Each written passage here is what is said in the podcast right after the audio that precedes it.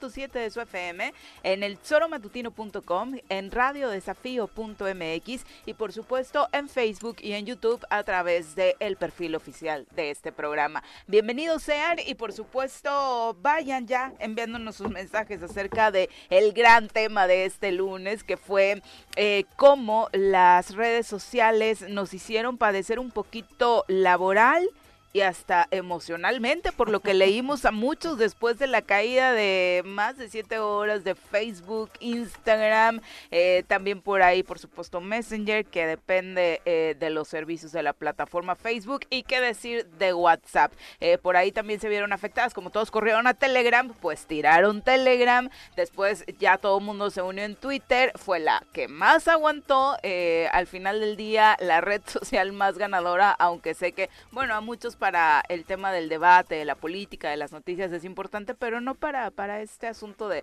de compartir cosas personales, que para eso, por supuesto, sabemos que ustedes prefieren más Facebook e Instagram. Y para lo laboral, pues por supuesto lo de WhatsApp, ¿no? Que ayer sí colapsó muchas de las actividades eh, cotidianas que tenemos en nuestro día a día. Mi querido Pepe, ¿cómo te va? Hola, bien. Buenos días. Buen día, buen día a todo el auditorio. Afortunadamente están las redes ya porque podemos estarnos transmitiendo a través de Facebook, que es una de las plataformas en donde siempre nos acompaña mucha gente y les mandamos muchos saludos. Te decía que desde lo cotidiano, no digo, ya sabemos que dependemos de las redes, ya tenemos una adicción, eh, algunos más marcada en, en estar buscando contenido, estar buscando, compartiendo, como bien decías, algunas cosas, pero sí para el manejo de la información también se vio afectadísimo el mismo Twitter no tenía mucha información como cotidianamente lo tiene eh, cuando están funcionando las redes de manera natural. En el cotidiano de pronto intercambiar un documento por WhatsApp era, es, un, es una constante, ¿no? Entonces, sí, sí, definitivamente afectó. Y uno de los más afectados, pues desde luego fue el dueño de estas empresas, ¿no? Sí, le pegó ¿Qué duro. cantidad de dinero, 6 millones, sí, casi 6 millones de dólares. mil, eh, de mil millones de dólares en unas pocas horas.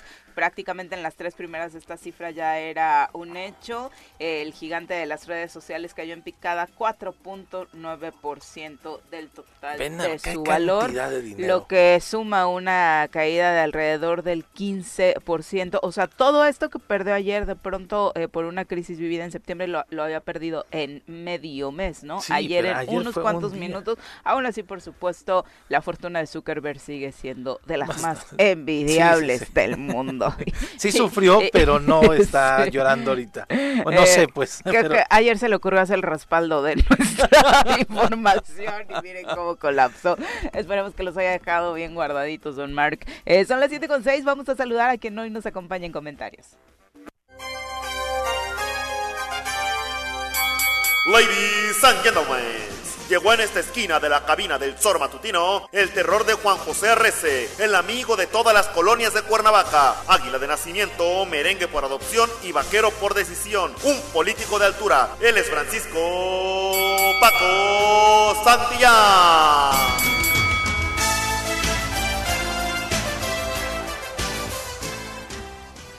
Paco, ¿cómo te va? Muy buenos días. ¿Cómo estás, Viri?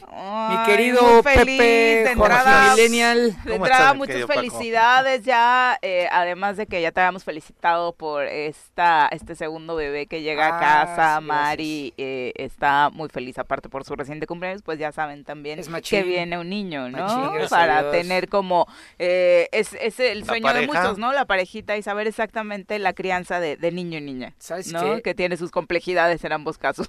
Pero si Dios hubiera mandado a otra mujer hubiera sido también igual de feliz, ¿eh? porque Silvana me tiene loco, o sea, loco de felicidad, loco de amor y es una maravilla crear niñas, o sea, la verdad es que es una cosa que no me imaginé nunca.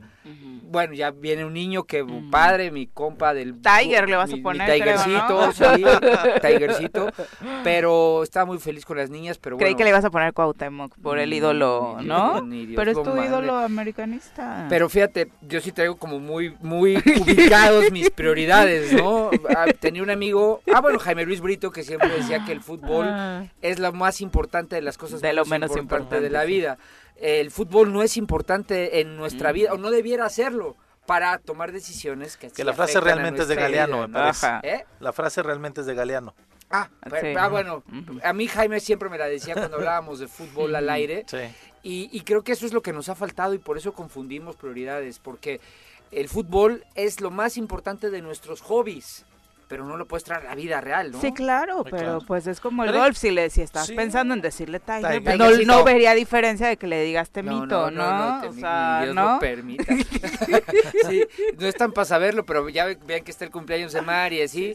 Siempre hay mariachis porque nos encanta la cantada. Yo lo hago muy mal, pero mi familia política no. Los videos que compartió Mari dejaron muestra de que lo haces bastante, mal. Pero soy de esos centrones, ¿eh? Yo sí canto, sí me aviento. Ya recompuse la del Hijo del Pueblo. ¿Ah, sí? Sí, ¿Ah, ya, no es descendiente de...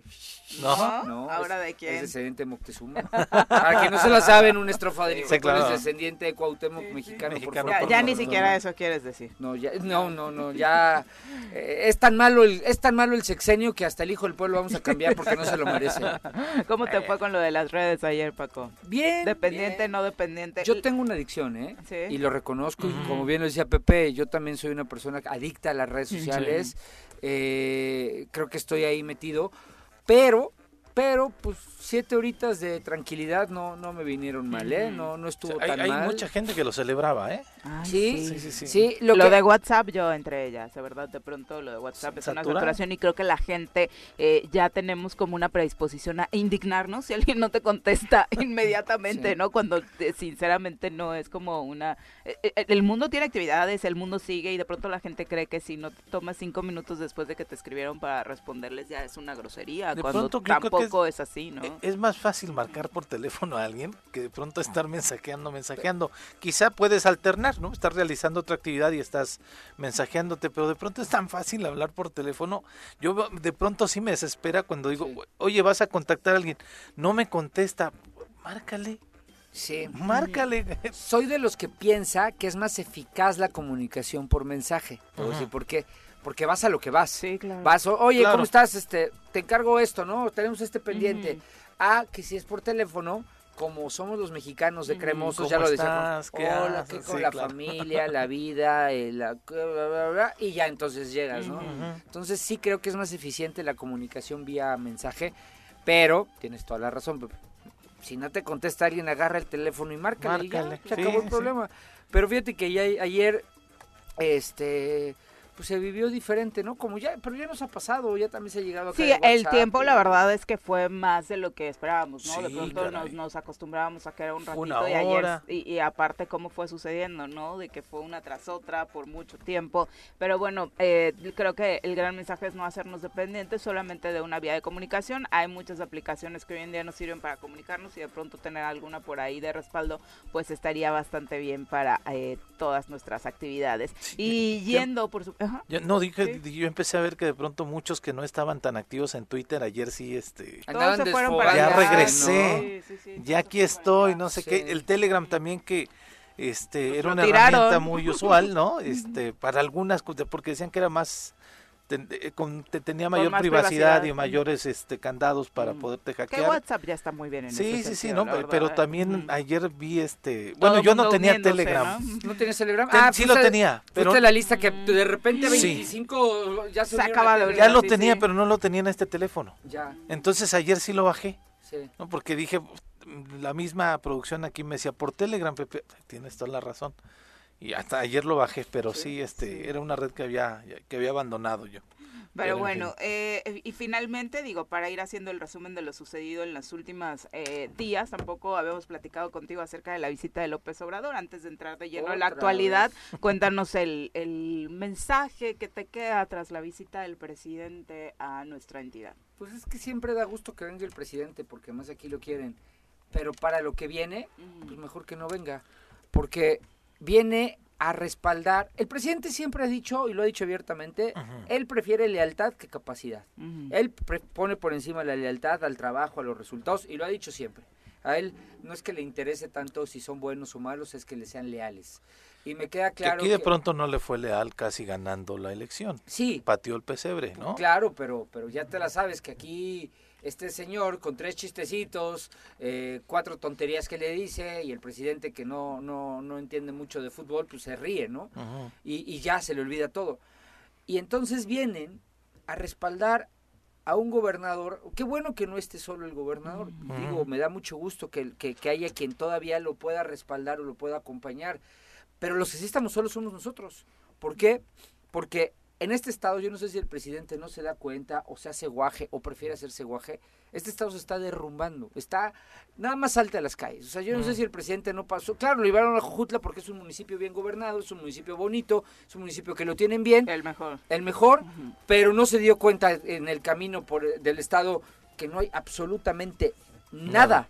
que Cuauhtémoc no puede acreditar absolutamente nada. Me decían que hay un tema dentro del gabinete donde ya nada más algunas personas del gabinete quedan defendiéndolo, eh, de, algunos secretarios. Bueno, ayer le renunció Becerra, ¿no? Ayer renunció Becerra. Eh, ayer lo hizo público. La carta la hizo el 30. Yo no creo que haya renunciado. Yo creo que lo renunciaron. Ya es que la carta para empezar está bien mal redactada, con todo respeto, ¿eh? como que no se entiende Perdón que, te he interrumpido, Paco.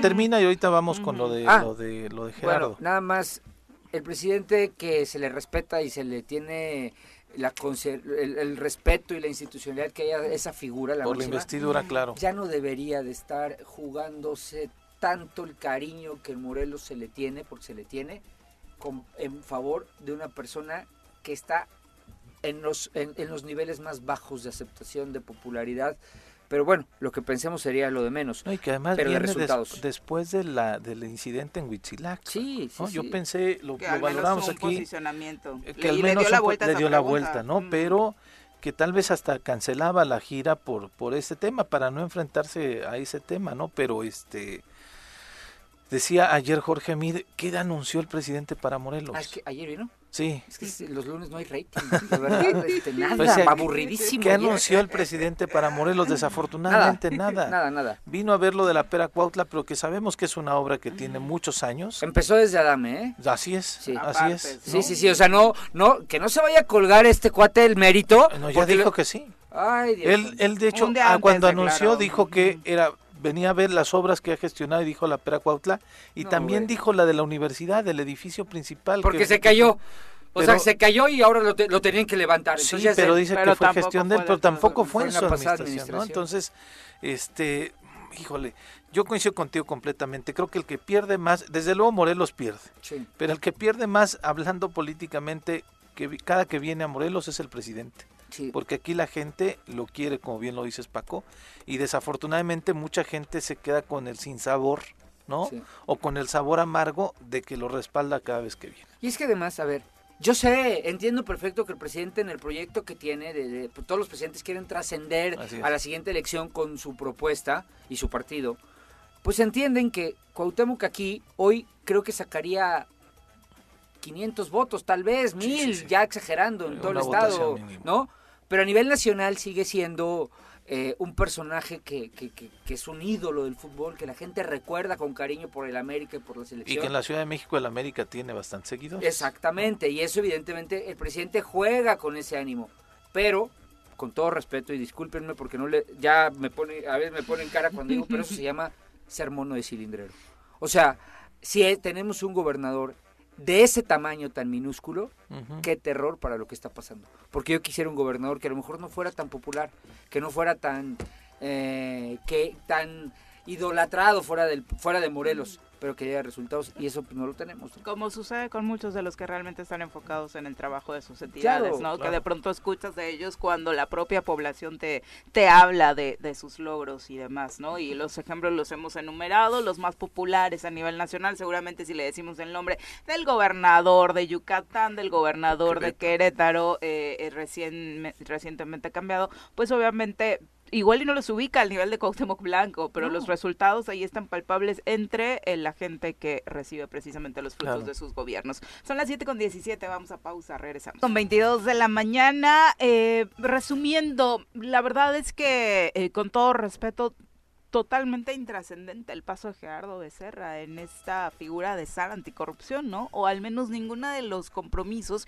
que había asumido al inicio de este gobierno, como era la principal bandera, incluso lema de campaña del gobernador de voy a meter a la cárcel a Graco, pues no termina después de tres años ni siquiera de rendir pequeños frutos, ¿no? O sea, todo el tiempo, todas las declaraciones era ya mero, ya merito, ya metimos otra denuncia, ya entregamos más documentos, no nos espera la fiscalía, fue el discurso de estos tres. A mí me, a mí me parece que, que Gerardo era es muy buen orador.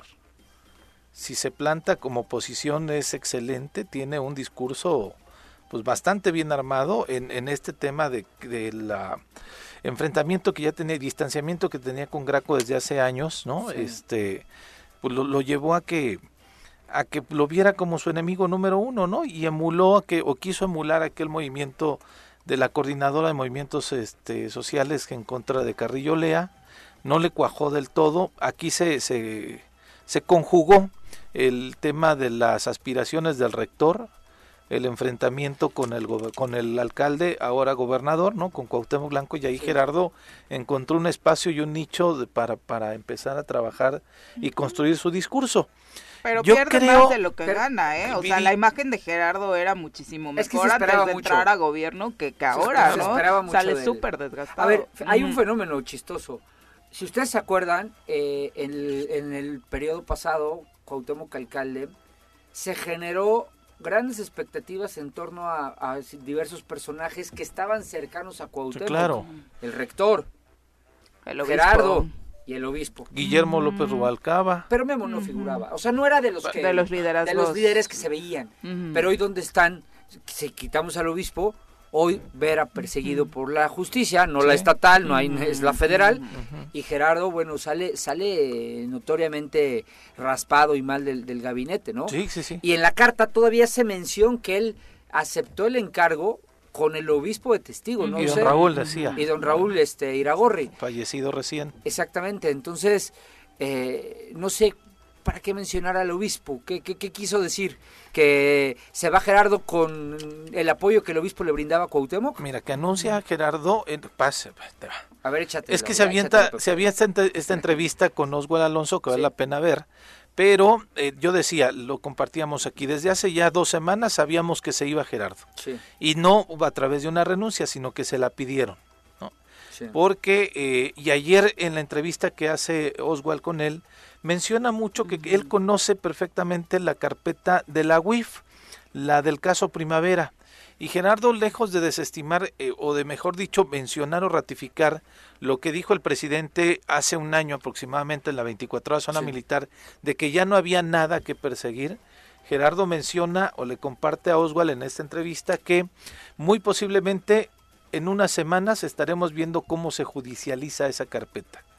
¿no? Entonces, que hay elementos suficientes, que es parte de la misma denuncia que presenta Enrique Paredes aquí en Morelos y que el mismo fiscal anticorrupción de Morelos dijo sí hay elementos para poder proceder. Entonces, ¿Y en esta sí le resultará? Porque lo mismo dijo de las carpetas de Graco. Pero, ah, pero esta no la está no la investigó él. a lo mejor. esta sí le trae un abogado. Sí. Es que Gerardo no es abogado.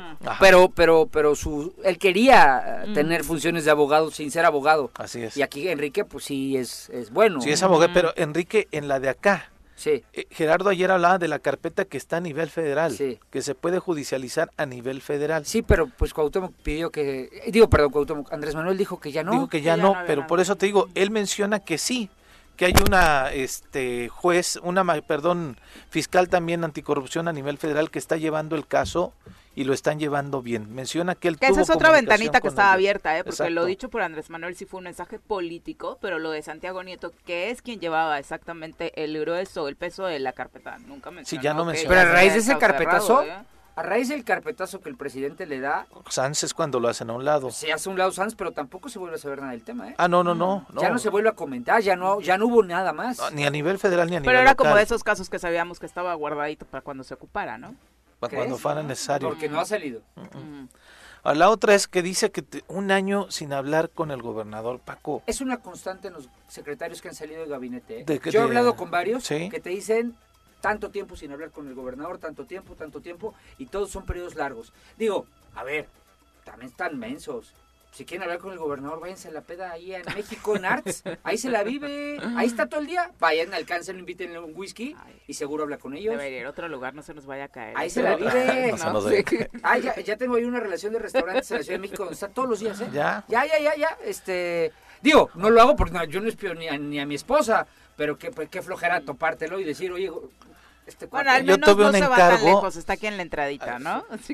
por, lo que dice Viri, la trascendencia de su cargo, que nunca fue asesor anticorrupción porque ese puesto no existía. Era director de análisis Pero la trascendencia de su puesto no, era evidentemente del gabinete primario, ¿no? Del, del gabinete formal. Sí, pero Pero la, promesa de campaña era meter a Graco a, la, cárcel. Entonces yo entiendo que su trabajo tendría que haber sido increíblemente valorado, dándole un seguimiento puntual, porque tu promesa de campaña no la estás cumpliendo porque no pudiste hacerlo. Y él era, Gerardo, o al menos así lo decía ante la sociedad, que él era el encargado de perseguir la corrupción de la administración anterior. ¿Cómo dejas de además le diste la iglesia a Lutero, porque pusiste al, peor, eh, al que más, al que menos quería a Graco, le diste el encargo de investigar. Exactamente, ¿no? O sea, con todo. Y es increíble cómo Gerardo dice que dejaron de apoyarlo para incluso la gasolina y algunos gastos de representación y que se dio cuenta que no que le estaban obstaculizando y demás, que no le dieron un vehículo y después se lo quitaron, no sé, una serie de cosas que dices, maestro, entonces no eras la prioridad en el, en, eh, el proyecto del gobernador y cómo te esperas un año, un año para hablar con él, dice que solamente se tarjeteaba con Sanz y Sanz era quien tenía el contacto con el gobernador, pero que él tardó un año en no hablar con el gobernador. ¿Un año te puedes tardar, Paco, siendo colaborador del gobernador? No, yo, yo fui colaborador de un gobernador, fui secretario de un gabinete y yo hablaba diario con el gobernador. Bueno, tendría que ser impensable que el gobernador no hable con su equipo, ¿no? Sí, si no lo veía, si no lo veía en persona, hablábamos diario vía WhatsApp, ¿no? Este, y todos los días había que pasar un reporte del estatus que guardaba la secretaría que yo tenía a mi cargo, ¿no? Darle un, tres líneas rápido, no vas a marear a nadie, a ver, tas, tas, tas. Eso es lo normal, ¿no? Digo, si yo fuera ejecutivo de algo, haría lo mismo. Todos los días repórtenme. Pero yo vuelvo a lo mismo, a ver, si quería hablar con él, ahí está, en la peda, que lo alcance, ahí seguramente iba a verlo, poder platicar con él. Pero mira, Pepe, este tema de, de Becerra pone al descubierto algo que hemos dicho muchas veces y a mí me preocupa profundamente, y es, a todos se les hace curioso eh, en el análisis político decir, es que el gabinete está roto en dos, el lado de Ojeda y Ulises y el lado de Sanz. Sí, pero el problema es que esa ruptura es la que es, es un gran elemento para decir el por qué no se hace absolutamente nada. Porque, imagínate, si a Becerra, que era el que traía la, propuesta estrella del gobernador, ni coche ni gasolina le daban, porque seguramente el de finanzas o la de, la de finanzas, este, no, no, no, le parecía trascendente. Y es del otro grupo. Imagínate para hacer una obra pública. Depende de qué grupo estés. No, Porque hay otras personas que están del otro lado, del otro grupo, que tienen un trabajo muy mediocre en sus áreas y que, siguen teniendo todas las por, prestaciones. Por eso, pero y a las del otro grupo, imagínate al otro grupo, Sans, echándoles, porque a lo mejor estos no tenían el dinero, pero tienen la maldad, la malicia, pues, el colmillo. Para obstaculizar decisiones, para obstaculizar trabajo. Y entre en lo que ellos están dando en la madre, aquí estamos los ciudadanos pagando el precio. Y luego, aquí seguimos nosotros viendo su peleita de, de, de, de gángsters. Y luego esa, esa pelea, somos testigos todos, de esa pelea lo sabemos todos y cuando la mencionas... El, fuego amigo es más fuerte adentro que lo que nosotros decimos aquí. No, hombre, yo soy el mejor amigo de Cuauhtémoc jalado de esto. O sea, sí, en verdad. sí, gobernador, perdóname, la, yo no la manera en como se dan patadas hasta en, en, este abajo de la mesa, incluso arriba de la mesa, es peor de lo que nosotros decimos en este micrófono, ¿no? Sí. O sea, el mismo Gerardo ayer ya reconociendo lo que todo mundo sabemos, pero se, se valora de pronto o se le da una dimensión distinta porque estuvo ahí y menciona ya. Bueno, pero también decirlo ya que estás fuera. Ah, no, pues sí es este es de, sacarle al debate.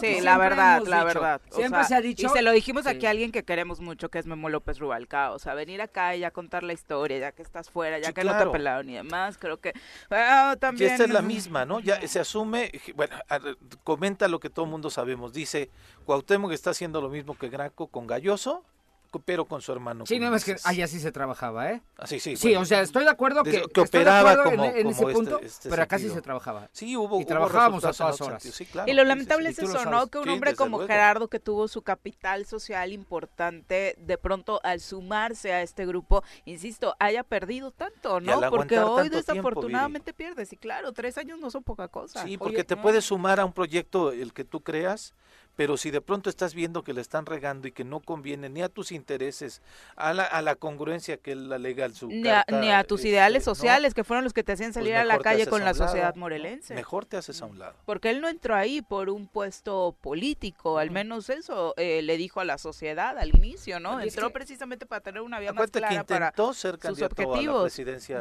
De municipal de Cuernavaca, Ujú. ¿no? Y, y, y hay- y hay otro tema también, eh, es que también se especulaba que su salida, justo poco después de darse a conocer lo del Pandora, Pandora ajá. Papers, eh, era porque también trataron de manejar que como descubrió que Sanz estaba ahí, su con- ha- habla de congruencia. ¿no? Ah, porque sí, sí, se especuló, sí. en Sí, algu- claro. algunos periodistas dijeron que salía como producto de. Creo que ayer en la entrevista deja claro que no. No, no nada más deja claro, dice, no he visto a Sanz cometer un solo acto de corrupción. Ah, ok.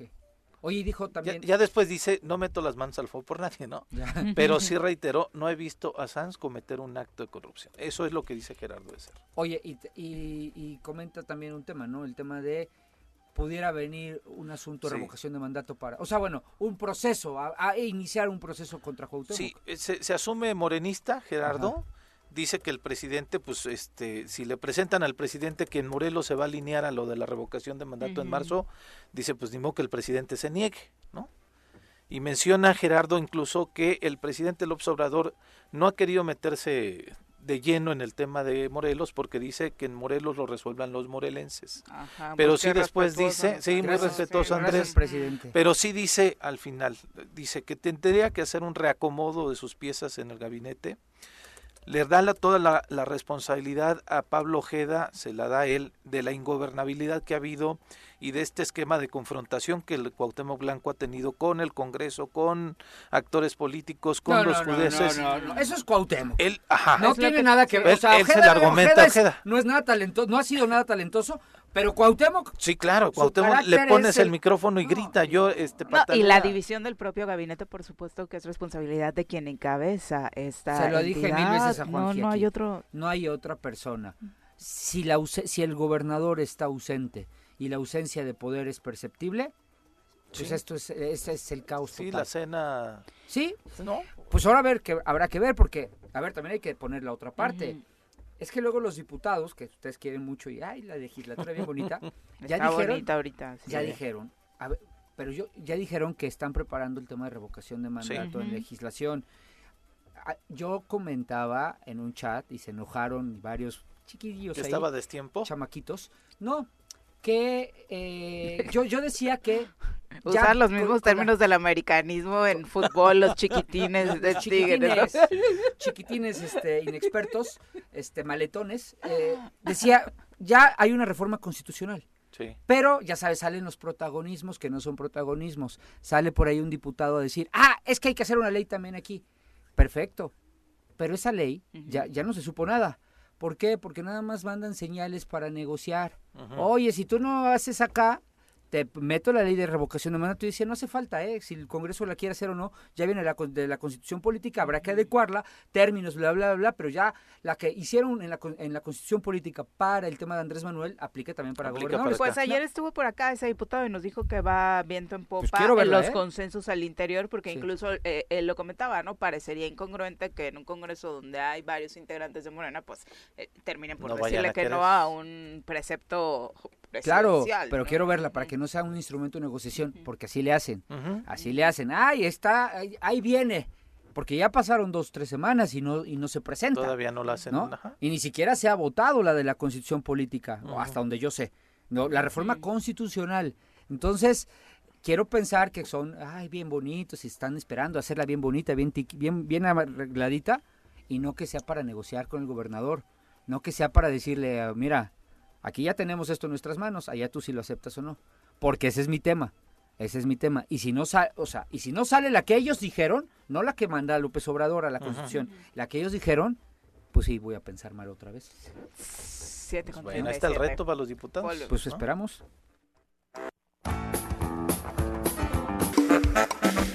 7 con 42 de la mañana. Gracias por continuar con nosotros y un abrazo a todos los que siempre están puntuales y siempre dicen yo soy el primero en llegar. Buen día. Gracias a los fieles tesoreros como Virginia Colchado, Arnaldo Pozas, Frank Sosa, Silvia Sabino, Vicky Jarquín, eh, Cayetano Hipólito Prieto, Robert Vargas que dice un saludo a todos después eh, de un buen rato de no escucharlos. Por fin me da gusto eh, sintonizarlos y con los comentarios tan acertados aunque faltan los gritos de alguien que cuyo nombre no recuerdo. Prefiero no acordarme. Se olvidó el viejo. Eh, Robert, saludos. Son las 7 con 43. Vamos a saludar con muchísimo gusto a Teresa Castellanos, activista eh, de la zona oriente, el estado de Morelos y precisamente una mujer que fue muy cercana a Samil Flores y a los movimientos precisamente que él estaba enarbolando en aquella zona. Tere, te saludamos con muchísimo gusto. Muy buenos días. Hola, buenos días, Viri. Eh, por acá con, con Pepe Montes y con Paco Santillana en cabina interesados Saludos. en conocer precisamente cómo recibe eh, los amigos, los cercanos, eh, quienes estaban cerca del movimiento de, en los que participaba Samir Flores, acerca de los resultados que hasta el momento ha estado presentando la Fiscalía General de la entidad sobre el asesinato de Samir. Ya hay una persona detenida. Pues sí, ya hay una persona detenida, pero nosotros eh, creemos que todo esto es eh, un montaje que está haciendo el fiscal eh, con respecto a que siempre se le ha pedido información y aparte, pues esta persona que, que se supone detuvieron, pues ya tiene más de un año en la cárcel, ¿no? Entonces, no entiendo por qué ahora dice que es uno de los implicados en el asesinato de Samir cuando pues ya tiene un año encarcelado esta esta persona y porque antes no dio a conocer si él mismo decía que ya se sabía no el mismo Cuauhtémoc Blanco decía que ya se sabía quiénes eran los responsables pero el fiscal no quería decir no y hoy cuál es la razón por la que ha dicho que este personaje es uno de los implicados en el asesinato de Samir la verdad es que nosotros pues no confiamos en lo que está diciendo el fiscal, ¿no? Eh, ¿Ustedes cuánto supieron de esta detención? Por lo que mencionas, eh, llama la atención, eh, porque la fiscalía apenas está en días recientes dio a conocer la imputación contra Javier N., a quien señala como uno de los tres presuntos homicidas identificados por la fiscalía como responsable del asesinato de Samir. De hecho, fue el sábado cuando un juez de control dictó esta prisión preventiva oficiosa contra el imputado, según se nos informó. Sí, pues eh, esto lo investigó el abogado, la verdad, y pues nos enteramos que este Javier eh, eh, ya tenía más de un año en, la cárcel, ¿no?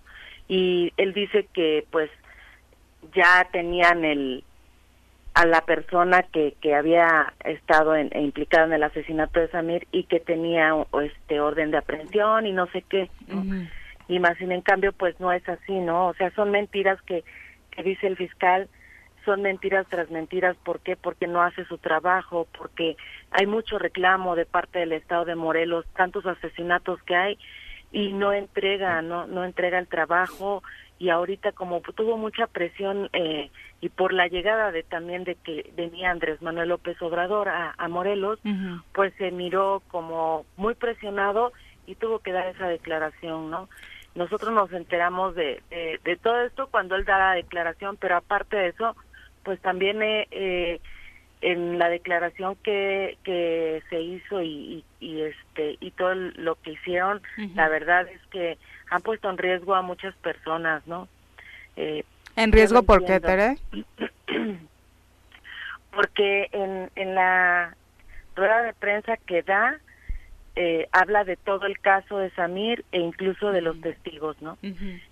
Y donde pues no entendemos por qué eh, tuvieron que sacar nombres de testigos y todo, ¿no? O sea, eso creo que no debería de haber sido, más bien creo que eh, siguen en contra de, de, de nosotros los que estamos buscando justicia para Samir, siguen poniendo nombres, ¿no? Y el mismo fiscal, el, los mismos pues que se supone son las personas que nos van a a, dar justicia en este sentido, ¿no? De asesinatos y de robos y de todo esto que está pasando de la violencia que hay en el estado de Morelos, pues no lo hacen, ¿no? Más bien eh, están arriesgando a la gente que que pues quiere uno pues esclarecer, ¿no? ¿Qué es lo que pasó con el asesinato de Samir?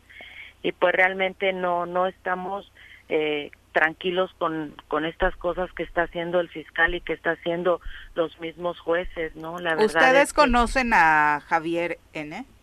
No, nosotros no lo, bueno, por mi parte yo no lo conozco, no sabía ni quién era, ni, ni qué onda con este personaje, ¿no?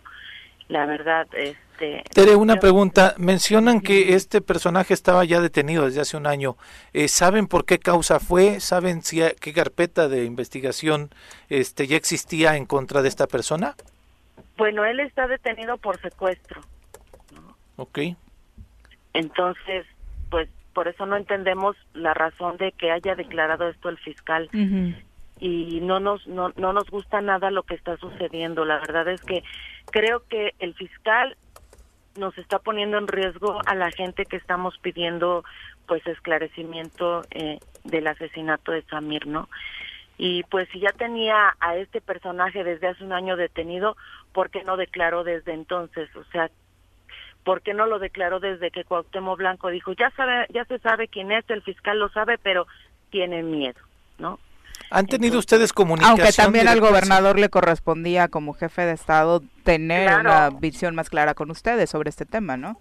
Claro que sí, pero más sin en cambio uno y otros echan la bolita, ¿no? O sea, no quieren ninguno de los dos salir perjudicados y tienen que dar esta declaración por su ineptitud tanto de uno como de otro, ¿no? Te, te preguntaba Tere, este Vaya, eh, es que es, difícil lo que lo que estás diciendo, lo que nos estás compartiendo, sí a mí me llena de completa y absoluta este, sorpresa. ¿Ustedes han tenido algún diálogo con alguna autoridad, es decir, con el fiscal, con el fiscal de la región oriente del estado, con alguna otra persona, eh, o incluso el propio gobierno del estado los ha atendido?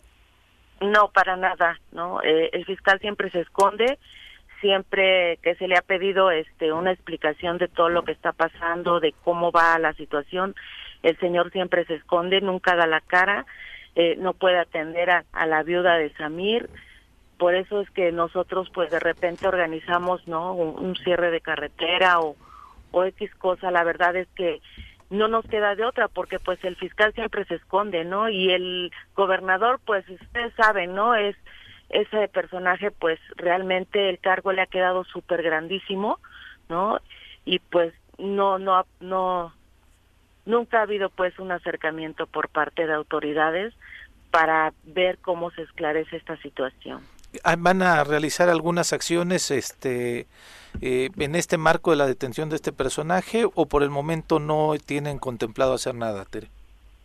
Mira, por ahorita solamente pues se ha hecho la declaración de, de pues ahora sí desacreditar lo que está diciendo este fiscal porque pues realmente es una farsa no pero este pues no podemos ahorita hacer cosas. La verdad es que eh, estamos en un tiempo muy fuerte de, de, la pandemia y no es no no es porque en algunos lados no esté así. En nuestras comunidades hay hay pues un poco está así la situación. Mi mamita acaba de fallecer. Nos mucho. Eh, pues en las comunidades está así, queremos pues no arriesgar, la verdad, porque nosotros sí pensamos, ¿no? Nosotros sí pensamos en la gente, nosotros sí pensamos en la seguridad de, de, de la comunidad y pues ahorita vamos a pensar qué se va a hacer porque realmente pues lo que está pasando no es tan fácil, pero también tenemos que ver cómo nos protegemos ahora, porque pues realmente eh, filtrar eh, pues nombres de, que estaban resguardados o que pues que sean sean los testigos pues la verdad no estoy de acuerdo en que se haya hecho esto aunque como testigos pues solamente se declara lo que se vio verdad no sé no sabemos quiénes fueron porque si realmente supiéramos ya ya ya lo ya yo creo que ya estuvieran detenidos, ¿no? Sin duda. Pero pues eso es un riesgo, ¿no? Es un riesgo que tú seas un testigo y que de repente en una declaración pues salga tu nombre, ¿no? Y violenta el proceso, por supuesto, y la seguridad. Y que un medio de comunicación todavía lo filtre, ¿no? O sea, no se lo queda también, es un irresponsable este este esta persona, este medio. ¿Quién fue? Es un irresponsable, ¿no? Porque está poniendo en riesgo. ¿Quién fue, eh, Tere? ¿Quién filtró los nombres? Mira, no, la verdad es que no, ahorita no no no queremos decir nada. Este se va a hablar directamente con con este el medio y pues que este personaje que sacó este esta nota, pues que tenga respeto, ¿no? Y que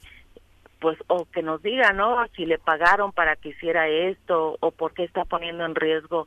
Se supone que un periodista tiene que tener cuidado. Hay cosas que se dicen y hay cosas que no, ¿no?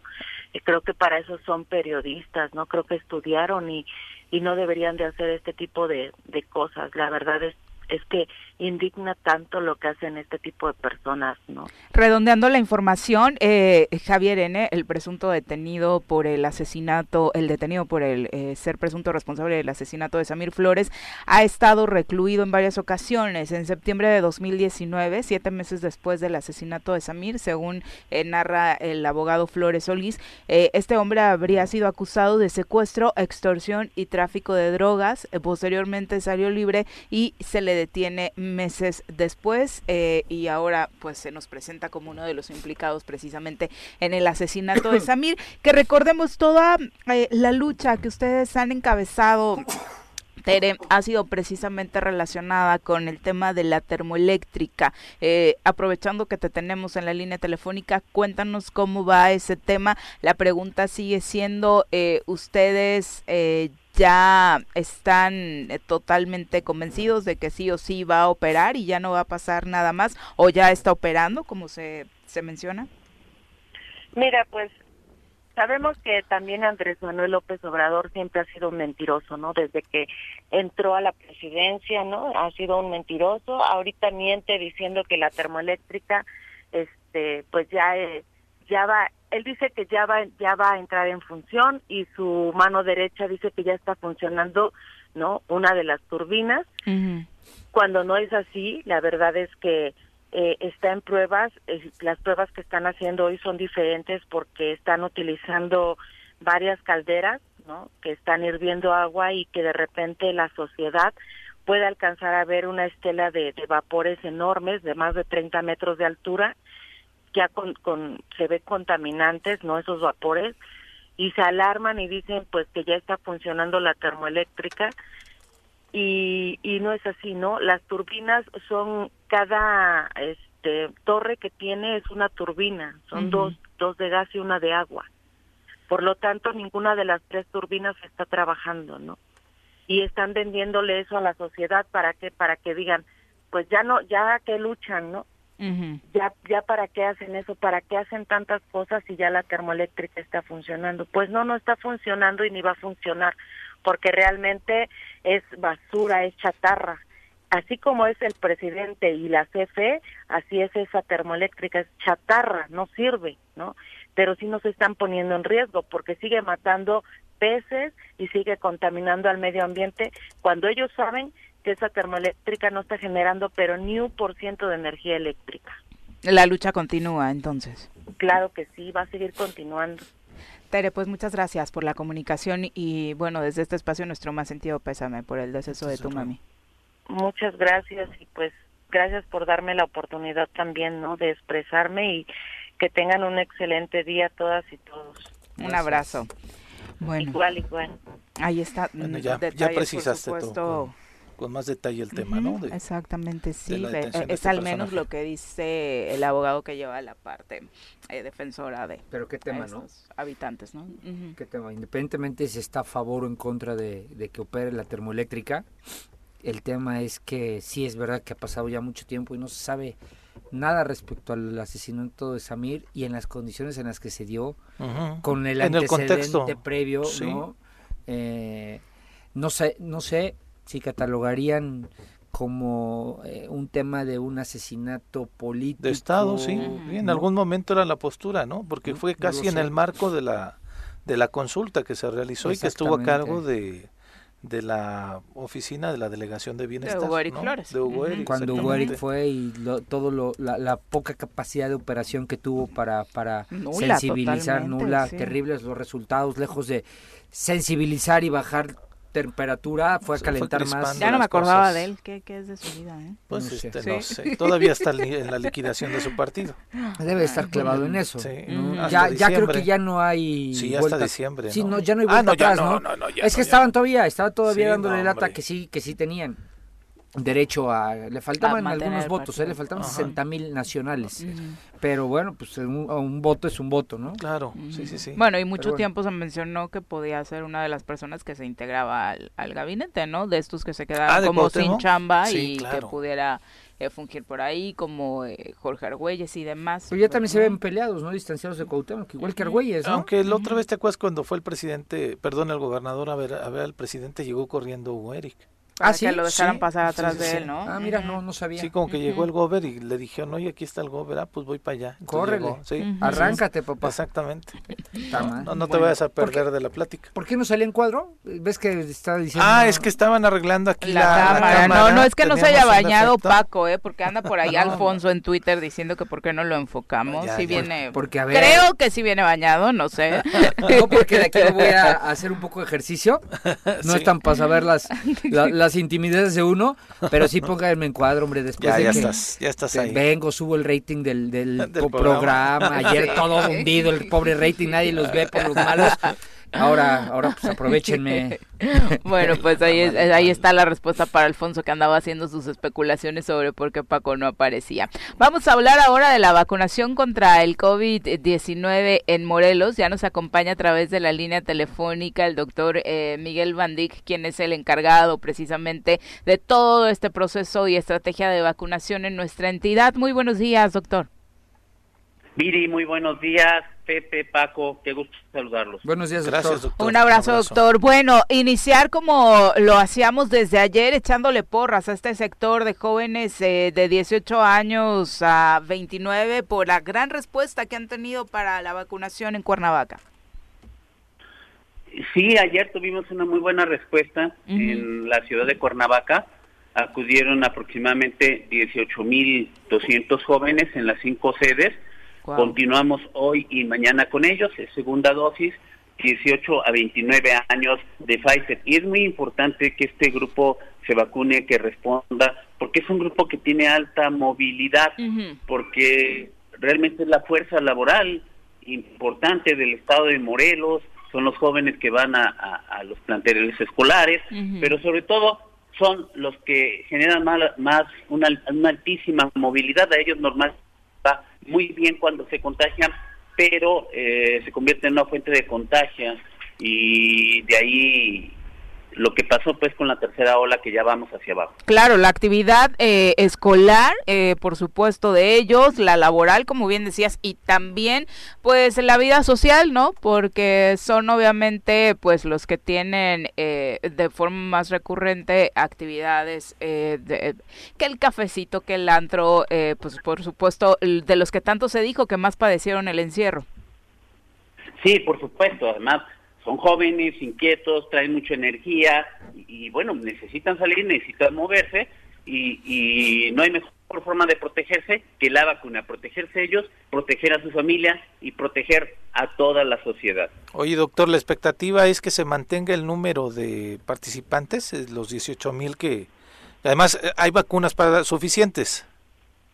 Sí, claro que sí. Mira, hay vacunas suficientes para ese sector y quiero dejarlo claro. En esta ocasión no vamos a vacunar rezagados porque viene exclusivamente para este segmento. Como ya hay segunda dosis, entonces nosotros tenemos que responder al compromiso generado cuando ellos acudieron con su primera dosis. En el tema de los rezagados, y lo voy a tocar de una vez, nosotros ya tenemos 110 mil biológicos para aplicarlo la próxima semana y defino el término de rezagados, aquella persona que no tiene ninguna dosis, ninguna dosis. Exclusivamente para ellos la próxima semana ya vamos a generar la estrategia dónde, cómo y cuándo los vamos a vacunar. Ok, ¿será en, varios municipios? ¿Será en Cuernavaca de entrada? ¿Se sabe? Será, eh, zona centro, región centro, región oriente y región sur. Ok, y, hay que aprovechar, eh, doctor, porque seguramente eh, será esta, por lo que han dicho los expertos, la última oportunidad que tengamos por lo que se ha dicho de la ya no compra de biológicos. Bueno, eh, claro que va a haber compra de biológicos porque México tiene uno de los mejores programas de vacunación a nivel mundial. De hecho, para un país no productor como México, la estrategia de vacunar conforme a grado de riesgos fue adoptada por otros países de Latinoamérica y del mundo. Al menos yo estoy enterado de varios en Latinoamérica. Por lo tanto, esto tiene que continuar. Seguramente la vacuna contra el SARS-CoV-2 se integrará en el Plan Nacional de Vacunación porque después de terminar la pandemia, pues pasará a una endemia estacional, es decir, será una enfermedad estacional como la influenza y otras más, por lo que entrará al Programa Nacional de Vacunación. Ah, perdón, perdón. Doctor, ya están vacunando también, según veía, a, menores por el tema de los amparos. Vi la semana pasada que se vacunaron a 10 a 10 niños jóvenes. Bien, nosotros hasta el día de ayer a las 2 de la tarde hemos recibido 76 amparos y hemos vacunado hasta el jueves pasado a 42 menores de este grupo de amparos. 42. 42. Y de momento va a seguir así hasta que inicie este proceso para vacunar a menores con comorbilidades.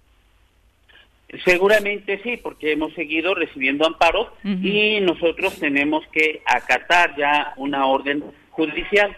Lo, lo vamos a seguir haciendo en tanto ya nos informan del procedimiento y de los candados para poder vacunar a este grupo de menores con comorbilidades, porque son 40 padecimientos, entonces es difícil poder generar un censo tan complejo, porque hay desde estados, porque no puedo decirle patología completa, desde obesidad hasta enfermedades más complejas como cáncer este, y otro tipo de enfermedades. Doctor, la semana pasada me parece que se le aplicó la AstraZeneca a la gente Cuernavaca de los 40 a 49 años. Algunos decían que no alcanzaron y que posiblemente en esta semana iban a poder eh, tener eh, su segunda vacuna. Sí, para este grupo nosotros empezamos a aplicar en Cuernavaca AstraZeneca del 7, el 7 y 8 de octubre vamos a aplicar AstraZeneca, segunda dosis para el grupo de 30 a 39. Podrán acudir podrán acudir aquellos de 40 a 49 que les quedamos debiendo la dosis. Exclusivamente 40 a 49 segundas dosis. No más y que sean del municipio de Cuernavaca. Vamos a ser muy estrictos porque no contamos con una gran cantidad de, de AstraZeneca. Entonces, hasta agotar inventario. del 7 y 8, ¿en qué módulos de Cuernavaca? En, los mismos que normalmente trabajamos, pero te los comento. Eh, será, bueno, son los mismos. En el regimiento blindado, de reconocimiento, tercer regimiento, en el Hospital Militar Sedena, este es vehicular, unidad deportiva Fidel Velázquez, en la Lagunilla, en el CID Chamilpa y en la Universidad Autónoma del Estado de Morelos, también vehicular. Perfecto. Así como le eh, echamos porras al inicio a los del sector de 18 años, eh, sí es el sector de 40 el menos participativo, eh, doctor, porque la semana pasada que hubo vacunación en Cuernavaca, incluso se tuvo que llamar a quienes estuvieran rezagados para eh, que fueran usados los biológicos. Sí, esa fue la causa por la que decidimos abrirlo y dejamos algunos del sector que estábamos vacunando sin vacunar. El sector que menos participó, que menos ha participado ahorita, es del, de 30, del segmento de 30 a 49 años, por abajo del 70%. eh, ya la semana pasada aumentó. Aumentó, ya andamos cerca del 70 a los dos segmentos. Ah, qué bueno. Eh, situación que, que es una buena señal porque si me permiten darles una pequeña numeralia para darnos cuenta del avance y que estemos más, más tranquilos, pero sin descuidar nuestras medidas de seguridad. Al día de ayer por la noche, en el estado de Morelos hemos aplicado un millón setecientos cincuenta y seis mil cincuenta y tres dosis. nosotros ya tenemos al menos con una sola dosis vacunada al 82% de la población vacunable. Y digo población vacunable aquella que marca el INEGI de 18 y más, que es cerca de 1.400.000. Y dentro de esta población vacunable, nosotros ya tenemos al 50% con esquemas completos. La mitad ya tiene esquemas completos y el 82% de esta mayor de 18 años ya tiene al menos una sola dosis. Eh, lo que nos permitió, obviamente, poder salir de esta tercera ola más rápido, porque al día de hoy yo tengo 50 pacientes internados, cuando en estas fechas, hace un mes, yo tenía 150 pacientes. Cierto es que el número de defunciones sigue siendo alto porque los que fallecen son aquellos que no se vacunaron, los que están con intubados son los que no se intubaron y lo mismo los que llegan a un estado de gravedad. De ahí la importancia de, seguir avanzando en cuanto a, a vacunación. Eh, y esa es la gran recomendación en medio de este cierre de año, donde obviamente las festividades aumentan, es la vacunación y no soltar el cubrebocas, doctor. Eh, por ahí uno de los de los expertos, Anthony Fauci, le preguntaban que si una persona que ya tiene esquema completo puede andar sin cubrebocas. Él dice, sí, sí puede andar sin cubrebocas. El problema es que desconoce si el que está enfrente tiene el esquema completo. Entonces, ¿para qué nos arriesgamos? Sigamos haciendo, usando el cubrebocas. Ya hemos sobrevivido toda esta etapa. Sigámonos cuidando un tiempo más en cuanto se confirma a nivel internacional la inmunidad de rebaño. Porque recordemos que hay países enteros cuyo índice de vacunación es muy bajo y recuerden que vivimos en una comunidad global y por ahí puede crecer una cepa en algún no vacunado que sea más virulenta todavía de las que hemos enfrentado. De ahí pues la importancia de mantener la vacunación hasta que a nivel internacional se declare que ya tenemos inmunidad de rebaño. Eh, en este espacio, obviamente, eh, compartimos con diferentes expertos sobre el tema. Uno de ellos, la doctora Brenda Valderrama de eh, la Academia de Ciencias de Morelos, y se han señalado la preocupación en torno a que el porcentaje al final del año no sea tan alto respecto a los vacunados sobre todo por la falta de vacuna para los menores, doctor. Eh, ustedes como responsables de este modelo de vacunación, ¿se sienten eh, satisfechos hasta el momento por cómo ha avanzado? Bien, e, esa es una pregunta relativa, eh, sentirnos satisfechos o no, porque en el sector salud nosotros medimos todo, tenemos que medir todo. Y sí, efectivamente falta un factor, eh, un grupo importante eh, que se que no se está vacunando, que son de 12 a 17 años. Pero también hay que tener en cuenta que hasta este momento no hay ningún estudio serio, una publicación científica que nos demuestre que la vacuna es totalmente segura para este grupo de edad. Entonces, lo que está haciendo el país es lo correcto, avanzamos quienes están aplicando la vacuna en estas condiciones lo están haciendo en carácter de emergente. También es cierto, por otro lado, que hasta ahorita no se han reportado ESAVIS, eventos atribuibles a la vacunación, por causas de la vacuna. Entonces, ese es otro factor por lo que México decidió ahora vacunar a los menores eh, con factores de comorbilidad. Creo, pues, que se está avanzando en forma considerable y de ahí el descenso rápido de esta tercera ola, esos son hechos, son medibles, subimos rápido y bajamos rápido. Sí se proyecta la probabilidad de una cuarta ola, la probabilidad de una quinta ola, pero también asimismo se proyecta que el ascenso es rápido y va a bajar más rápido porque el índice de vacunación sigue aumentando. Doctor, muchísimas gracias por la comunicación y, obviamente las redes sociales son una gran vía precisamente para todos aquellos que están buscando el punto cercano eh, precisamente para vacunarse, sobre todo aquellos que están rezagados y tener la información más concreta respecto a lo que sucederá la próxima semana. el agradecido soy yo porque buscan fuentes confiables para poder informar a una población ávida de información. Muchísimas gracias y quedo a sus órdenes. Muchas gracias, doctor. Muy buenos días. Bueno, es una gran noticia, ¿no? Porque sí, ya cada vez que nos acercamos al cierre de año, más personas van diciendo, bueno, sí, ya me dio flojerita ir a formarme, ya me quiero vacunar y ahí está, la oportunidad la siguiente semana. Evidentemente, qué bueno, va avanzando. Pero hay un tema. ¿Quién declara, o sea, la OMS declara o declarará en algún momento el fin de la pandemia? Pues tendría que ser la OMS, la Organización Mundial de la Salud. Ojalá. Ellos fueron los que dieron. Y la declarará, o sea, y, es que es interesante porque hay temas jurídicos en, el país. Eh, Aquí por la declaratoria de emergencia nacional, claro, que se dio en su momento. Exactamente, hay, hay contratos que están parados porque preveían el tema de la pandemia, ¿no? Luego les platico, pero...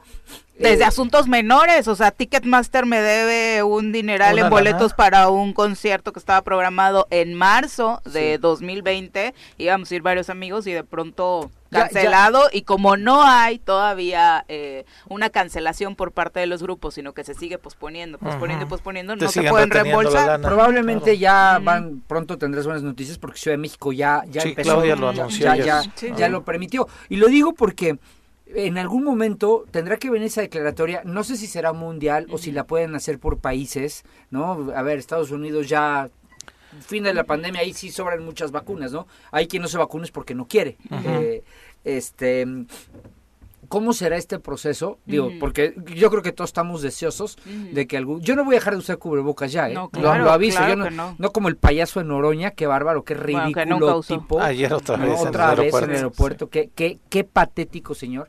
Pero yo no lo voy a dejar de usar nunca.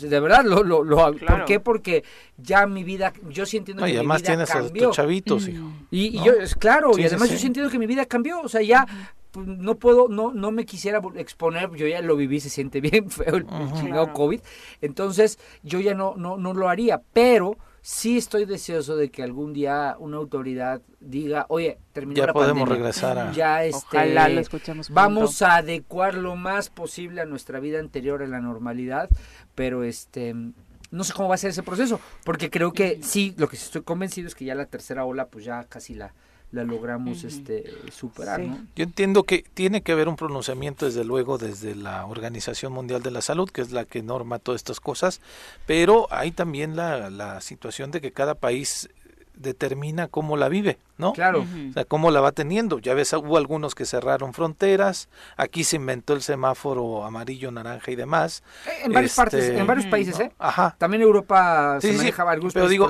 Pero cada quien los fue adecuando. Ya ves que aquí en la última, en esta última ola, Paco, ya, este, ya no íbamos a regresar a rojo, aunque estuviéramos hasta el tope. Bueno, y era pero fue una decisión del gobierno local. Y el semáforo naranja era verde, o sea, no, no, nunca, no, no había no, no hay limitaciones. Realmente lo único que se ha limitado son los espectáculos masivos. eso es lo que se ha limitado ya. El resto sigue idéntico ya. Sí, ya todo. A la normalidad. Pero, lo que lo que quería llegar es que sí, es definitivamente la Organización Mundial de la Salud, pero después ya cada país va a determinar, cómo va viviendo esta, esta etapa a partir de las decisiones políticas y económicas que, que tomen. Porque ya viste Estados Unidos. Sí, claro. Ayer veía un el partido americano de, del NFL en Los Ángeles y ya, ya ni el 70, ya es 100% y sin cubrebocas.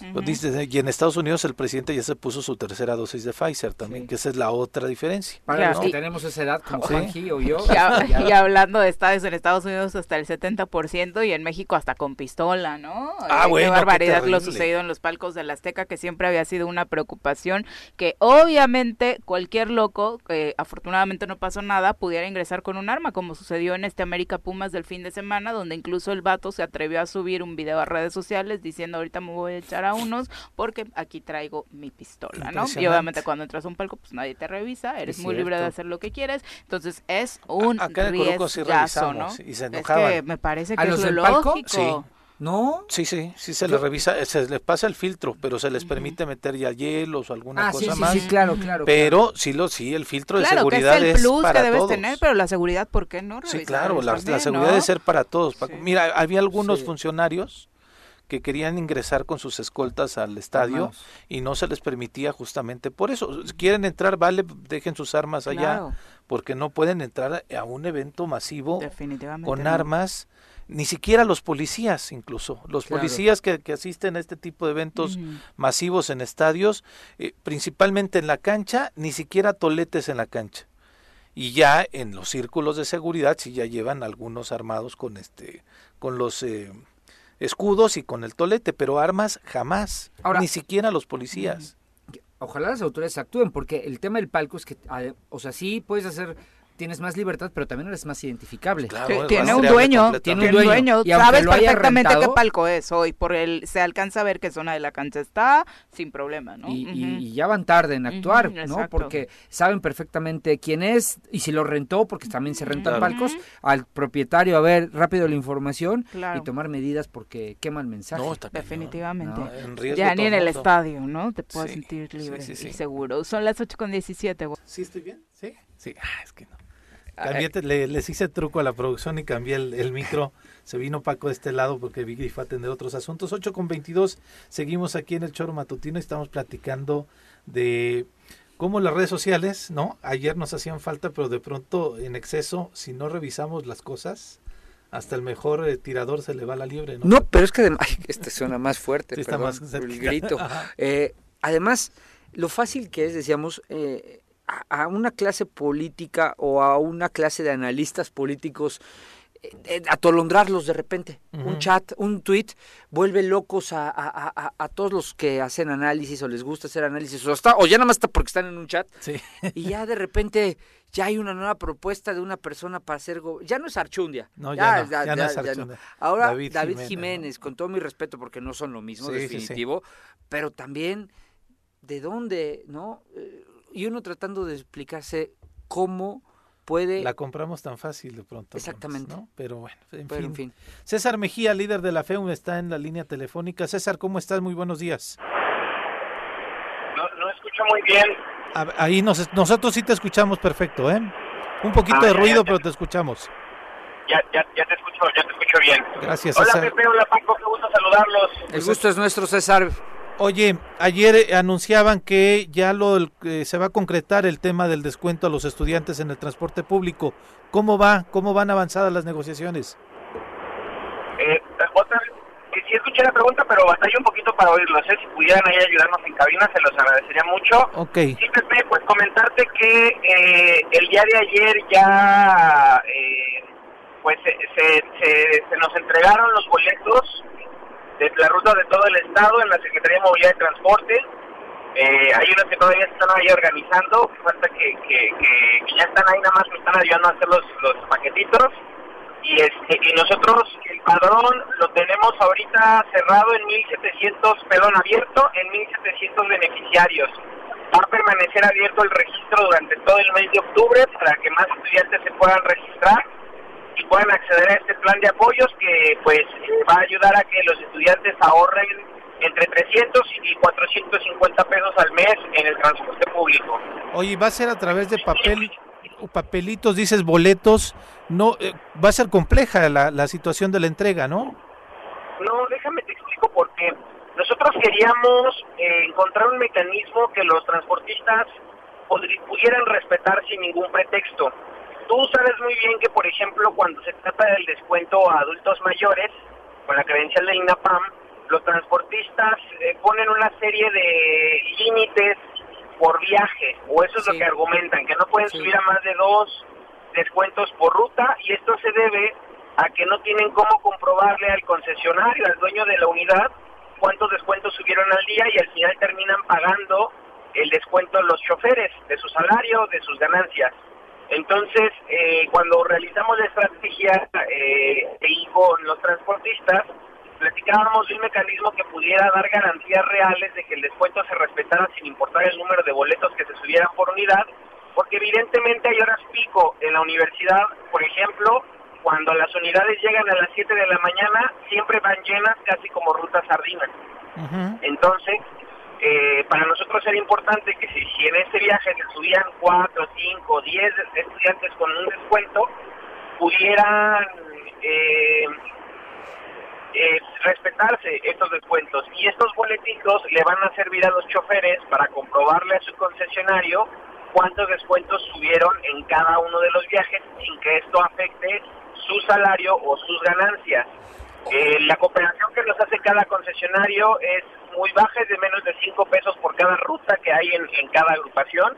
Entonces, eh, es muy factible, por eso también nosotros, cuando veíamos el escenario del descuento universal, pues sabíamos que era un descuento que al, al pasar del tiempo los transportistas iban a dejar de respetar. Y nosotros queremos que este, que este programa se quede eh, no solamente durante toda nuestra gestión, sino incluso durante las gestiones de líder.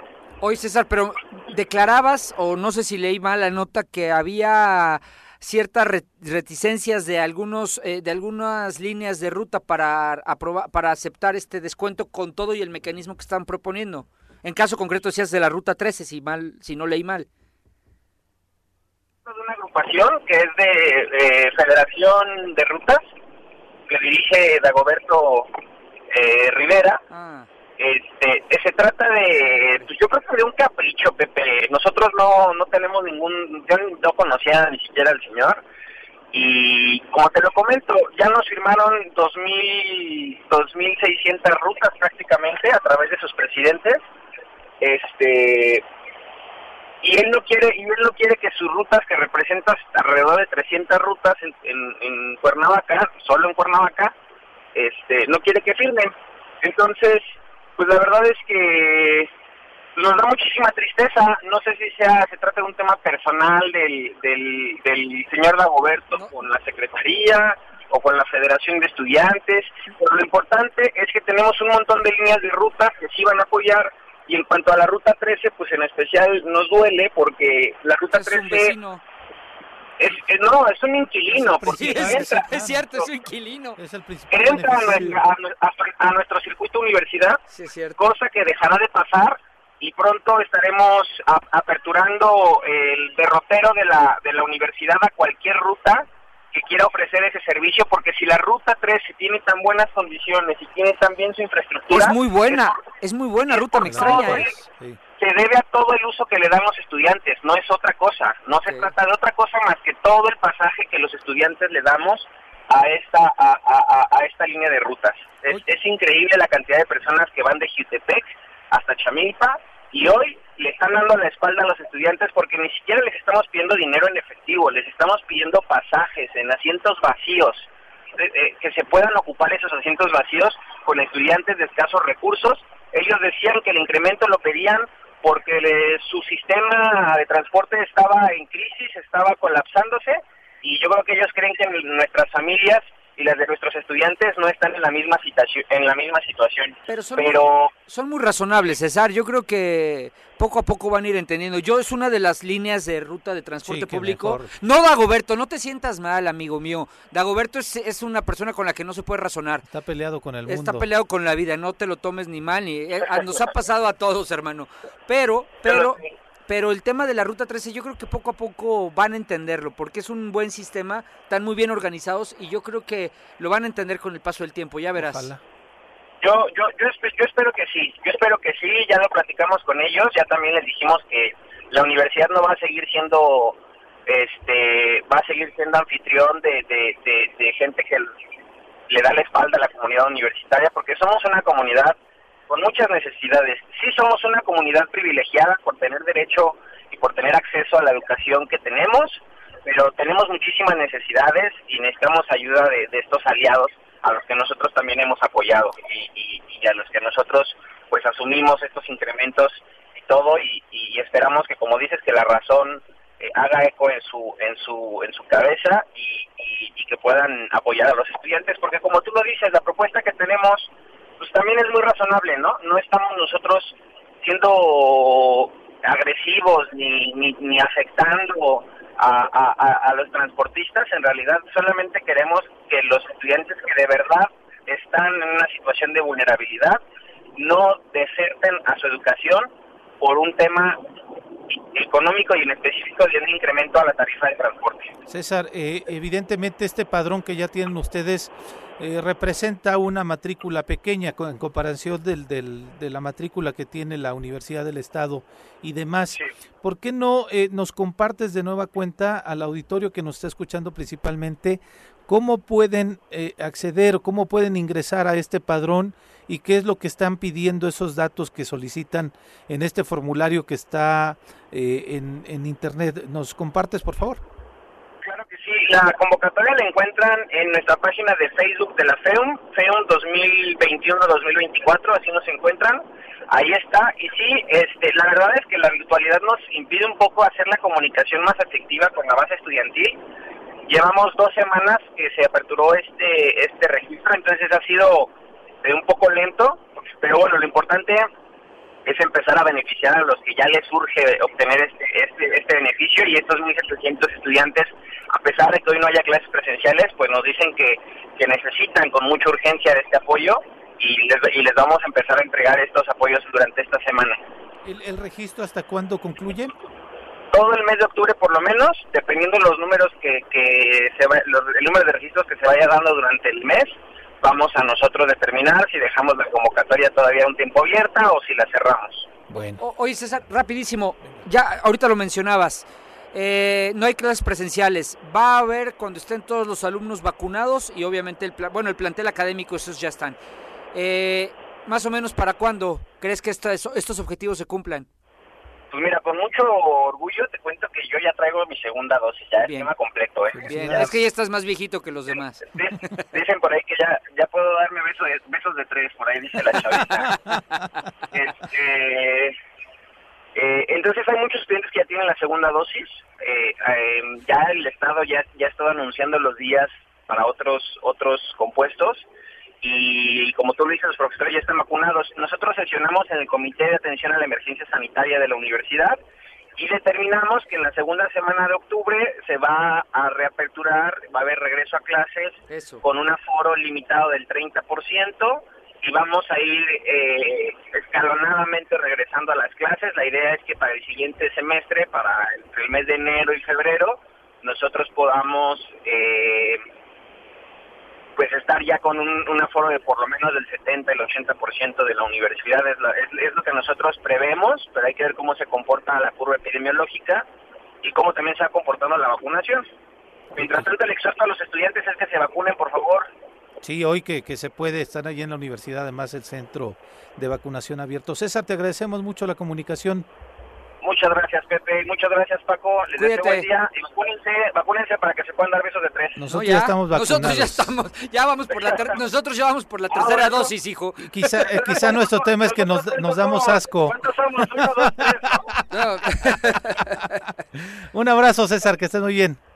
Que estén muy bien, hasta luego. Pues que aproveche la comunidad universitaria que todavía crea eh, necesario poder tener este apoyo, que aprovechen y puedan entrar a este link. Son afortunados, además. Ya, ya, eh, ya también lo hemos dicho muchas veces, esta es una generación que necesita ya volver a las aulas porque entre el terremoto, la huelga y ahora la pandemia, no conocen prácticamente lo que es la, la, educación presencial. Exacto. Entonces, eh, hagan conciencia, chavos, vacúnense, métanle por ustedes, por sus papás, por sus abuelitos, quienes todavía la tienen, y vacúnense y ya vuelvan a la normalidad. Sí, que vayan. Y dense besos de tres, diría César. beso de tres, dice César. Pues bueno, nosotros vamos a hacer una pausa, regresamos aquí en el Choro Matutino. Estamos ya de vuelta, son las 8 con 39 minutos y ya está en cabina Elías Barut, nuestro especialista en Derecho Electoral. ¿Estás listo para las elecciones 2021? Conoce todas las reglas y procedimientos electorales con nuestro experto Elías Barut en El Choro. ¿Qué tal, Elías? ¿Cómo estás? ¿Qué tal, Pepe? Qué gusto saludarte también, Paco. Amigo. ¿Cómo están? Buen día, aquí estamos dándole. dándole aquí en el choro choreando. ¿Traes tema? Sí, el pasado, el pasado domingo, no este que acaba de pasar, uno anterior, es decir, hace 10 días, finalizó el plazo emitido por la Junta Política del Senado de la República para la renovación de, los de varios tribunales electorales locales, entre ellos el de Morelos. Hay que recordar que en el año 2014 fue electo eh, Carlos Alberto Push Hernández como magistrado electoral. En aquel entonces él fue electo por siete años. Eh, eh, el magistrado Hurtado por cinco y Ertino Avilés por tres. Así es. Sí, eh, el, de los segundos y el tercer lugar ya feneció su, su, su término, su, su encargo.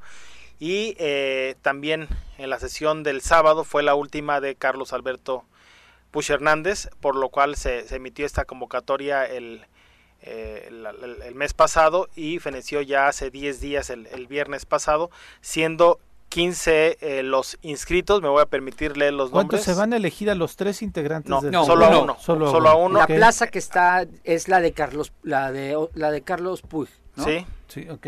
Eh, están, están todavía vigentes la magistrada presidenta Marta Mejía y la de la magistrada Ixel Mendoza. Que son muy recientes sus nombramientos. Que son más recientes. El, digo, el último fue el del año pasado de Ixel Mendoza. Eh, Marta Mejía fue electa una vez que termina Hurtado precisamente. Ah, Paco Hurtado, así es. Y, este, entonces hay, hay una vacante exclusivamente. Hay que recordar que también por, por mandato constitucional eh, también estos órganos deben de, existir paridad. Por lo cual ya hay dos mujeres. Si es viable que, sea un hombre. No, es forzoso, podrían ser tres mujeres. Caso contrario, si fueran, si existieran ya dos hombres, no podría, eh, tendría que ser sí forzosamente mujer. Y son 15 aspirantes inscritos que reunieron eh, todos los requisitos. ¿Sí mujeres también? Sí, también. Ah, eh, Javier Arias, actual consejero, del, PAC. Eh, Olive Baena Verástegui. Fernando Blumenkron Escobar, que ya fue magistrado. ¿Puede? Fue presidente. ¿Puede volver a ser magistrado si ya lo fue? Sí, porque en el caso... Es un gran amigo y un gran profesional, ¿eh? En el caso de él fue magistrado bajo otro Bajo otro sistema hay que recordar que a partir de 2014 los magistrados de los tribunales locales los elige el Senado de la República, antes eran el Congreso local. Eh, antes eran electos por el Congreso local. Pero en ese tema de independencia, de autonomía y que no estuvieran supeditados a, intereses locales, precisamente es que, el Senado de la República los los elige. Ah, ok, muy bien. Sí. Georgina Cabrera Sánchez, Carlota Olivia de las Casas Vega, Enrique Díaz Suástegui, que me parece que actualmente es director jurídico del INPEPAC, Víctor Omar González Cianci Pérez. Es el Omar, no, ¿verdad? No, no, es este. No es el que. Es el hermano. Es, eh, es, es, hijo de. De, de, Víctor, de, Víctor González Cianci. ¿No es hermano de Anuar? Es hermano de Anuar. Ah, Omar, el hermano de Anuar. Sí, sí, lo conozco, claro, claro, claro. Que están muy También en el tema laboral, ¿no? Sí, sí, sí, sí, claro, por eso los conozco Héctor Martínez Velasco, Jesús Saúl Mesa Tello, quien ya fue también presidente del INPEPAC. Presidente y consejero del INPEPAC. Marina Pérez Pineda, que es la secretaria general del, eh, del Tribunal Electoral actualmente ah, y, que, y que en estas sesiones en lo que se elige podría actuar incluso como magistrada. Eh, Carlos Alberto Puig Hernández quiere busca su reelección busca reelegirse eh, Su ratificación, ¿no? ¿O es reelección? Es reelección como tal. Correcto. Sí, sí, sí, sí. Correcto. Porque aquí no se prevé, a, diferencia como hemos platicado, Porque aquí el tema de, otro derechos humanos o del Instituto de la Mujer, aquí no se prevé este tema de ratificación. Carlos Alberto Sánchez Galindo, Manuel Alejandro Smith Vázquez. ¿Alex Smith? Sí. Mm, mira, no sabía que estaba participando. Carlos Alberto, el anterior que dijiste también es un buen abogado, ¿eh? No, a él no lo ubico. También le tengo respeto. Ricardo Tapia Vega, también este, doctor. Doctor aquí por, por la UAM. Y Jesús Ariel Villanueva Pineda. Son 15 los aspirantes, eh, todos ellos pasan a una etapa de entrevistas que tendrán entre la Junta Política en el Senado de la República y es el Senado de la República quien debe nombrarlos por uh, dos terceras partes de sus integrantes de los 128. ¿Tienen plazo? Tienen plazo, eh, me parece que el día 18 de octubre vendrían los nombramientos. ¿Y ahí vemos alguna estrellita? ¿O te tienes alguna quiniela? ¿Le atinaste a todas las impugnaciones? Como, como todo hay, hay, hay este pero vaya, no me, no, me quiero meter al tema de quiénes son los favoritos. Por supuesto que hay personas que conocemos y que han estado ya en el tema electoral y, y que yo no los he visto, pero no, no eso los hace los, los hace estar en desventaja, creo yo. Digo, todos creo que si cumplieron con los requisitos tendrían que tener las mismas oportunidades. Quien ya ha estado, los, los que hemos estado comentando, Javier Arias, que ya está en el, que está actualmente en el INPEPAC, Carlos Push, que ya estuvo siete años, este Jesús Mesa, que ya fue consejero también del INPEPAC, Blumenkron ya fue, ya magistrado, electoral, este, electoral eh, vaya, presidió el tribunal en algún Es que es rotativa, todos, la van todos lo presiden. Y, y bueno, eh, las mujeres también, a quienes conozco, a, Olivia de las Casas, también catedrática de la universidad, de, hecho es quien, por un amparo que promovió por temas de género, tiene... Eh, está detenido el nombramiento desde hace más de dos años eh, del director de la Facultad de Derecho y Ciencias Sociales ah, de, la, de, la, de la UAM. Ah, desde que salió desde que salió Jorge eh, Rubén Rubén ah sí claro. Toledo. Toledo efectivamente. Sí, en, en marzo del próximo año se cumplen tres años de ese tema no donde impugna ante el Consejo Universitario que eh, eh, eh, impugna el tema se va al amparo mediante que, nunca ha habido una mujer entonces que existe una discriminación hacia el género y, y, vaya es el tema es el tema que ha detenido durante más de dos años. Tú tienes tú tienes favoritos Paco a mí, a mí muchos me caen muy bien de ahí y, y, no es que me caigan muy bien, son grandes abogados electorales o como dice Elías ya tienen la experiencia. Pero también como tengo demasiados amigos allá adentro, mejor no, te digo, quieres no, me voy a, no me voy a mojar. Porque Si, apuestan por alguien tienen 7% de posibilidad de, atinarle porque son 15, ¿no? Sí, claro. Sí. Sí, sí, que no todos tienen las mismas, ¿eh? Yo creo que de esos de ese nombre que de esos nombres que manejaste tengo la impresión de que hay cinco que están destacando por currículum. Destacando. Nombres. No, pues ya. No, bueno, ya. Se lo digo fuera del aire. No, yo creo que porque tengo información ahí privilegiada que no debo otros decir. Datos? Tengo otros datos, entonces fuera del aire les platico. No, pues está este pues los que ya participaron en un en un este espacio electoral, creo que son los que pueden reunir mayores requisitos, pero además si tienen ahí alguna porque son, es el Senado, ¿no? es el Senado de la República. Además de eso, recuerda Pepe que el cabildeo con los senadores sí se da, ¿eh? Mm, sí, se da. O sea, eso que dice Elías es cierto, nos quitaron al Congreso local la facultad, pero se la dieron al Senado. Sí. Y, y, no y hoy, si antes era, ah, es que este lo propuso el PRI o el PAN o el PRD, ahora, ah, es que este lo propuso Rabín, este lo propuso fulano, sutano. ahora ya el senador es Sergio, ya es el senador Ángel Lucía Mesa. Exactamente, o sea, sí es cierto que le quitaron la facultad al Congreso y llevaban nombre partidista y ahora llevan nombre de Senado, ¿eh? de senador. Entonces no crean que el sistema es muy puro, solamente le quitaron le quitaron el juguete lo, al niño. Lo, quitaron el tema local, lo, mandaron al tema federal, como también sucedió en el tema de los consejeros del, INPEPAC. Anteriormente los, los elegía también el Congreso. el Congreso y ahora es el, el INE, primero con un, con un examen, después con un ensayo y finalmente con una entrevista. Es decir, también quitan, e, ¿esto con, con, con, con qué idea? Digo, siempre es perfectible, por supuesto, eh, dotar de mayor autonomía y que no sean supeditados a intereses locales. Y por eso también trascendió el, la duración de sus nombramientos a siete años, es decir, que trascienda de un sexenio. El, gobierno en turno. ¿Sabes que esa, esa parte que dices, Paco, de, de la, del cabildeo, ¿Te has dado cuenta que ya en las, convocatorias de aquí para cualquier puesto este, que tenga que designar el Congreso del Estado, viene estipulado que está prohibido hacer cabildeo con los diputados? Pero lo hacen.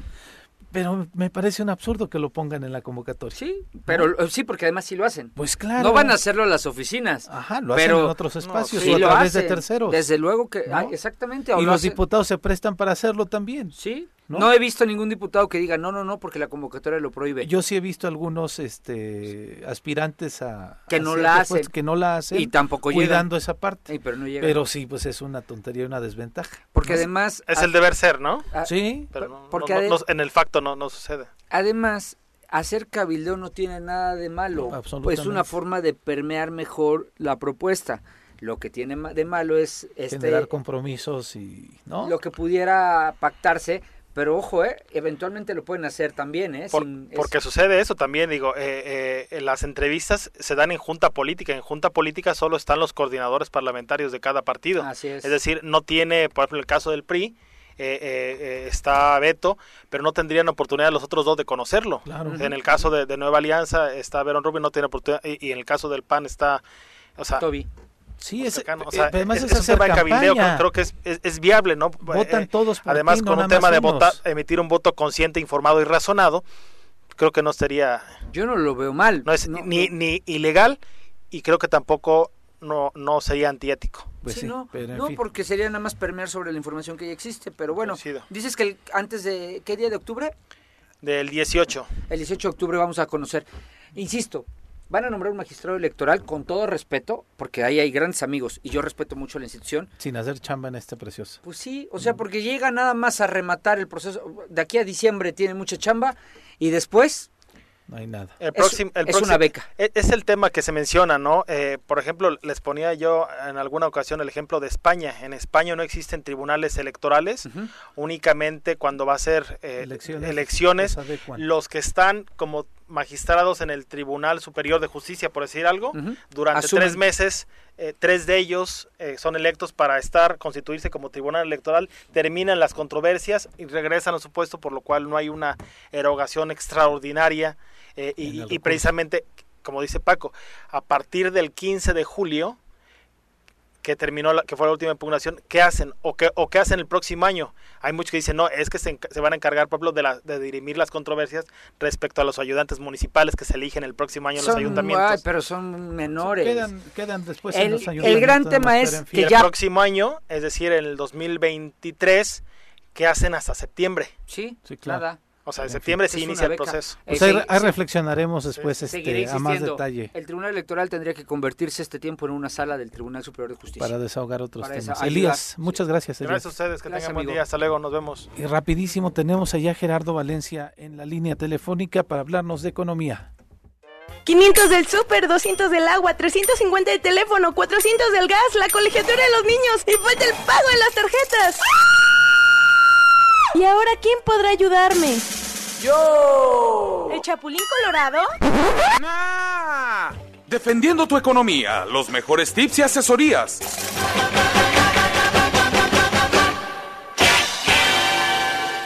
¿Qué tal Gerardo? Buenos días. ¿Qué tal? ¿Cómo estás, Pepe? Un saludo a la mesa. Muchas gracias, Gerardo. Afortunadamente bien. ¿Qué tema nos traes? El día de hoy, bueno, pues primero el indicadores financieros importantes de tasa de interés, tipo de cambio, los cuales, pues correlacionadamente, la tasa de interés sube y el tipo de cambio sigue una tendencia de pérdidas frente al dólar como el indicador de la inflación, por lo cual los agentes económicos deben estar muy al pendientes y ser muy cuidadosos de nuestros gastos para este cierre de año. Asimismo, pues este, decirle al amable auditorio que los pronósticos de crecimiento económico para el cierre de este año difícilmente se verán logrados porque hay una desaceleración de la economía, esto es que las empresas han dejado de tener la dinámica que venían teniendo al inicio del año, en julio y en agosto, y eso ha disminuido la posibilidad de que cerremos el crecimiento económico entre un 5 y 6%. ¿Cuál es la recomendación para la gente? Para la gente de manera muy puntual es conservar el empleo. Sabemos que los empleos son informales, pero hay que intentarlo a pesar de que dependamos del mercado como tal. Y hay que fomentar el autoempleo, aprovechar estas, estas situaciones de pandemia donde el comercio electrónico pues ha crecido de manera importante. Mi recomendación desde que inicié la participación del show hace varios años, acercarse a las universidades, a pesar de que estamos en confinamiento, hay estrategias de crecimiento y desarrollo para poder apalancar negocios, micronegocios, acercarse a los fondos de gobierno que todavía existen, como el FIFODEPI, por ejemplo, Fondo Morelos, para poder conseguir financiamiento para capital de trabajo. Esto es para los microempresarios y para las amas de casa y los padres de familia, pues evitar el endeudamiento, porque si tienes tasa, eh, tarjetas de crédito, pues estas se van a ver alteradas en su costo. Entonces hay que ahorrar y hay que, eh, sobre todo, valorizar mucho el trabajo que tenemos y crear empleos en, lo, en la medida de lo posible. Esto lo ves como una recomendación para cierre de año, no es nada más para el mes de octubre, ¿no? No, para el cierre del año que va a ser complicado. Complicado para todos, pues bueno. Este, la recomendación de Gerardo, te agradecemos mucho Gerardo que nos hayas tomado la llamada y poder un placer poder estar comunicándonos contigo. No, un placer escucharles a ustedes y poder eh, también al amable auditorio ayudarlo en sus decisiones financieras, que pronto se verán más robustas con otros comentarios muy puntuales. Te lo agradecemos mucho. Un abrazo y saludos. Gracias. Saludos, pues bueno, a ahorrar, a llevarlo leve, a no dar tarjetazos a diestra y siniestra pues sí, pues está, va a estar canijo el cierre, el cierre de año. ¿Cómo ha estado el año, no? No, ha estado pesado. Ha estado muy pesado desde el año pasado, bueno, por la pandemia. Los datos concretos de varios negocios cerrados, varias gente que perdió el empleo. Sí. Este es complicado. Pero y luego viene, hay, hay, un tema, viene el cambio de administraciones municipales. Municipales. Muchos quedarán, llegarán con empleo y otros se quedarán sin empleo. Toda la gente que trabaja en los gobiernos es bastante también, entonces ahí será todo un tema. Pues Paco, Muchísimas gracias por estar acá con nosotros. Juanji Millennial, gracias, gracias a ustedes. Gracias, gracias, a, la gente, principalmente gracias a la gente de producción. Desde luego, nosotros aquí lo esperamos mañana en punto de las 7 de la mañana para compartir, como todas las mañanas, información durante dos horas y teniendo el placer de estar con ustedes. Muchas gracias. ¡Uy! ¡Se acabó! Pues así es esto. Esta fue la revista informativa más importante del centro del país.